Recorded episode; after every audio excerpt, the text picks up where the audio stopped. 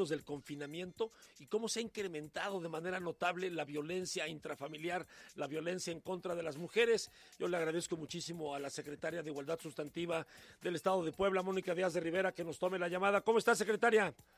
Muy bien, Mica, muy buenas tardes. Buenas tardes a quienes nos escuchan esta tarde. Ah, platicamos hace aproximadamente tres semanas de este tema. ¿Cómo van las cosas? ¿Cómo, cómo, cómo ha incrementado estas cifras o cómo han variado, mejor dicho, estas cifras?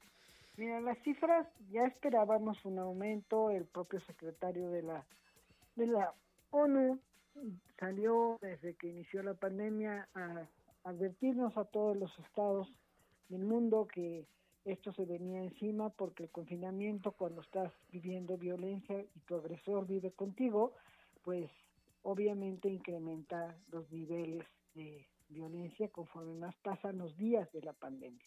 Nosotros esperamos que ahora que la gente empieza a salir, independientemente de que esté bien o esté mal, la incidencia de la baja de violencia sea importante.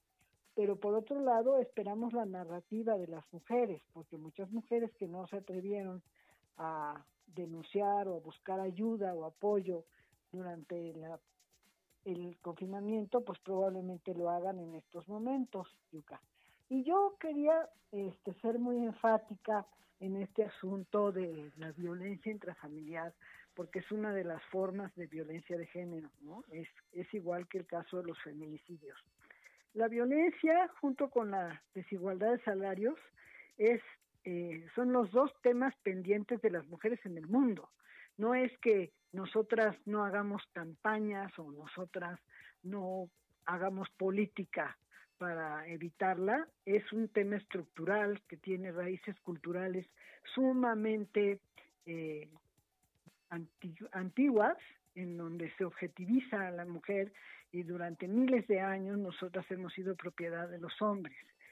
Y así sea Suecia, o así sea Francia, o así sea España, o así sea México o Argentina, la violencia al interior de, de los hogares, al interior en el mundo de, decimos de lo doméstico, pero debería de ser intrafamiliar, eh, se sigue dando. ¿no? Campañas van, campañas vienen, eh, mientras los hombres no acepten que, tienen que reducir eh, su agresividad y además se trabajen a sí mismos y se reeduquen y vengan las nuevas generaciones, porque yo veo con mucha esperanza que las nuevas generaciones vienen un poco mejor preparados en ese sentido y por eso todo el tema de las nuevas masculinidades empezarán a bajar los índices de violencia no es una cuestión de poner este, espectaculares o de lanzar campañas al aire, ¿no? Es cuestión de cambiar totalmente una cultura y eso va a llevar muchísimos años todavía. Entonces, eh, Nueva Zelanda, que se considera un país de lo más avanzado, ha logrado erradicar todavía ni los feminicidios ni las este, la violencia al interior. Sí, es, un trabajo, es un trabajo de generaciones y generaciones que obviamente hay que empezarlo y hay que, hay que ir dando pasos.